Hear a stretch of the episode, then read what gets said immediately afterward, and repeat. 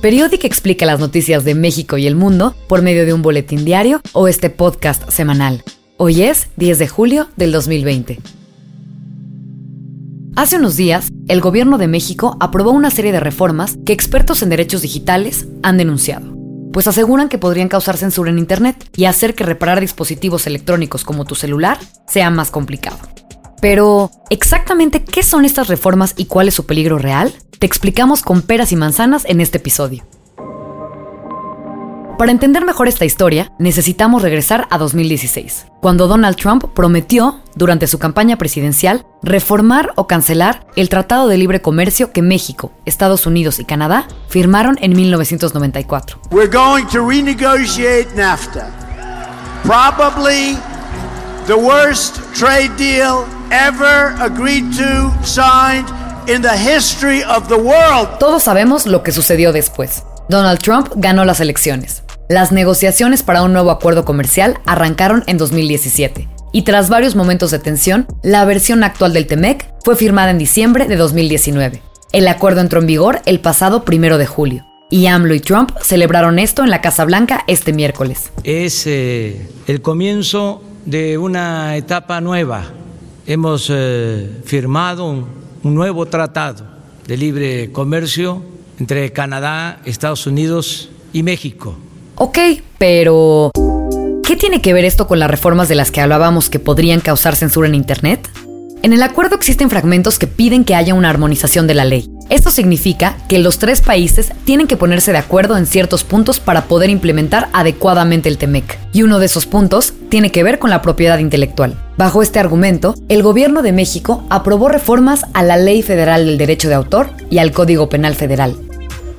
Las reformas fueron aprobadas de manera express por el Congreso y el Ejecutivo. Pero ojo, México podía haber hecho estas reformas hasta 2023 sin afectar la entrada en vigor del TEMEC. Esto es lo que nos explicó Pepe Flores, el director de comunicación de la organización R3D, Red en Defensa de los Derechos Digitales. El acuerdo eh, prevé eh, tres años a partir de su entrada en vigor, que fue el primero de julio este, del 2020, para poder hacer las modificaciones, para poder hacer esta armonización. Es decir, nosotros tenemos hasta, o teníamos hasta el eh, 1 de julio del 2023 para hacer estos cambios. Sin embargo, las reformas fueron aprobadas por el Senado y la Cámara de Diputados en cuestión de días sin discutirse. Como fue muy rápido el proceso, en realidad la mayoría de las personas se enteraron o el día que se aprobó en los diputados o al día después. ¿no? Este, justamente esta es una de las críticas que hicimos, ¿no? que no se eh, no se abrió espacio ni para la sociedad civil, ni para las organizaciones, ni para otras personas, ¿no? Para que pudieran enterarse y opinar al respecto. Pero entonces, ¿de qué van estas reformas? Una de ellas tiene que ver con algo que se llama notificación y retirada. El mecanismo de notificación y retirada obliga a plataformas de Internet como Facebook, Instagram y YouTube a retirar un contenido publicado y que otra persona marque como que infringe sus derechos de autor. Lo que hace la plataforma es que eh, tiene la obligación, por esta reforma legal, de retirar ese contenido. Esto de manera automática, sin que sea necesario presentar pruebas y sin una orden de una autoridad judicial. Y aquí es donde entra lo interesante, ¿no? lo importante. En, en México, la Ley Federal de Derechos de Autor contempla que las personas tenemos derecho a usar obras protegidas bajo ciertas excepciones. Por ejemplo, en algunos casos, las personas en México pueden usar fragmentos de obras con derechos de autor si se usan con fines educativos, noticiosos, de investigación o de sátira. Esto aplica en cosas tan cotidianas como los memes. Pero con las nuevas reformas, estos contenidos podrían ser retirados de las plataformas en automático. El problema es que, pues, la plataforma no tiene la intención de averiguar ¿no? si de verdad lo estás usando así o no. ¿Por qué? Porque la plataforma está, puede ser sancionada. Si, si la plataforma no hace caso a, a retirar el contenido y le dicen, ay, no, no, no lo bajaron, pues se puede arriesgar a que le, le, le pongan una multa millonaria. Organizaciones que defienden los derechos digitales, como R3D, Artículo 19 y Wikimedia México, han denunciado que este mecanismo podría causar censura e ir en contra de la libertad de expresión que garantizan los artículos 6 y 7 de la Constitución. Para muchos abogados que sí saben constitucional y derechos humanos, eh, es muy claro cómo el permitir un mecanismo a través del cual se puede censurar contenido antes de que se determine si es ilícito o no es claramente violatorio de la libertad de expresión. Explicó el director de R3D, Luis Fernando García. Y es que aunque este mecanismo de notificación y retirada es utilizado por Estados Unidos, Pepe nos dijo que México no estaba obligado a hacer lo mismo que nuestro país vecino, pues Canadá, el otro país que firmó el TEMEC, tiene un sistema llamado notificación-notificación, en el que si alguien alega que infringiste sus derechos de autor en Internet, la plataforma involucrada te avisa esto, pero no borra el contenido de manera automática. demostrado múltiples veces en los Estados Unidos que puede ser abusada, que hay intereses privados, que hay personas este, que, que, utilizan esta herramienta para retirar contenidos que no les gustan. Y eso es, es este, sumamente problemático. Y también, repito, está muy documentado que cuando este tipo de herramientas entran en vigor, la gente empieza a eh, pensar dos veces lo que sube, no por una cosa de, de, este, criterio, sino por una cosa de temor, no por un asunto de temor, porque porque no me quiero meter en bronca, no quiero que me llegue una denuncia, no quiero que me demanden. Y, y eso, como te digo, genera un ambiente en el que perdemos voces valiosas, voces nuevas, ¿no? por una cuestión que no debería tener nada que ver. Pepe nos explicó que esto se llama efecto inhibidor o efecto paralizante. En uno de sus comunicados, R3D ejemplifica el riesgo de la notificación y retirada con un video de YouTube que el gobierno del presidente Peña Nieto censuró utilizando este mecanismo, sin que existiera una infracción de derechos de autor. Eh, peligroso en una, en una democracia, ¿no? Que, que porque hay, un mecanismo que se supone debe proteger los derechos de autor tú acabes este, silenciado. Pero eso no es todo. Otra de las reformas más comentadas tiene que ver con medidas tecnológicas de protección y los candados digitales. Estos candados evitan que puedas modificar o alterar un dispositivo electrónico o acceder a cierta información en él. Por ejemplo, eso era lo que hacía que no pudieras ver un DVD de una región que no fuera la de tu aparato. Los candados digitales se usan en celulares, computadoras y hasta en coches. Las nuevas reformas hacen que sea ilegal romper estos candados.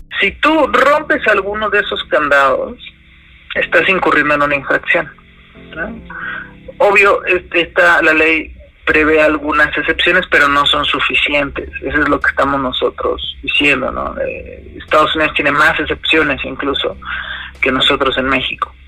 Si tú vas a reparar cualquier dispositivo y, y repararlo implica romper uno de estos candados, ya estás cometiendo una de estas infracciones y podrías ser sancionado. Las personas que rompen candados digitales con fines de lucro podrían enfrentar multas de hasta 1.7 millones de pesos o hasta 6 años de cárcel. Pepe, de R3D, asegura que este tipo de leyes benefician a las grandes empresas y les dan más control sobre la cadena de consumo. Quiere decir que si les compramos, también con ellos reparemos, también con ellos este, actualicemos, ¿no? y por supuesto también ellos digan cuando nuestro aparato es obsoleto y tenemos que ir por uno nuevo. Para R3D, esta reforma ignora el contexto de México donde la tecnología no es costeable con el salario de la mayoría de las personas, en la que gran parte de la población tiene que ahorrar o sacar a crédito un dispositivo electrónico y espera que dure muchos años. Quiere extender su vida útil. Y estas medidas van en contra de extender la vida útil de ciertos aparatos y de nosotros tener esta, este derecho justamente a... Em, usar como queramos, modificar, alterar nuestros dispositivos que ya compramos, que no tiene por qué la empresa seguir. Desde que estas reformas fueron publicadas en el Diario Oficial de la Federación, organizaciones como R3D han exigido a la Comisión Nacional de Derechos Humanos que interponga una acción de inconstitucionalidad que es un mecanismo que se puede ejercer cuando se publica una ley que puede ser considerada contraria a la Constitución.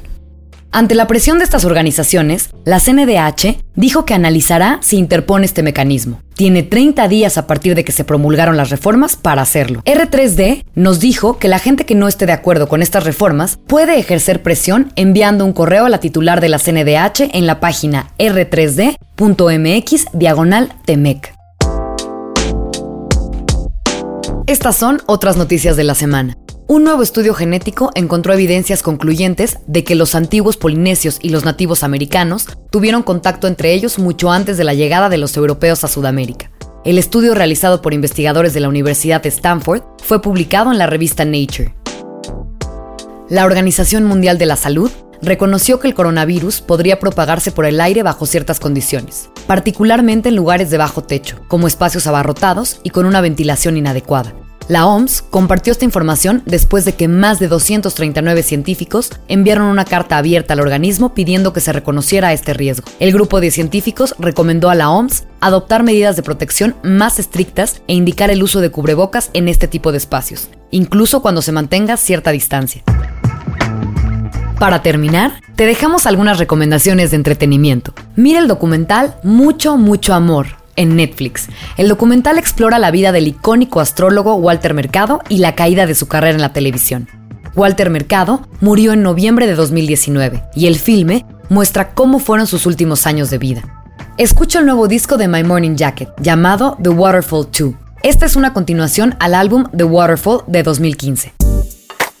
Si te gustó este podcast, acuérdate de picarle al botoncito para suscribirte en Spotify o Apple Podcasts.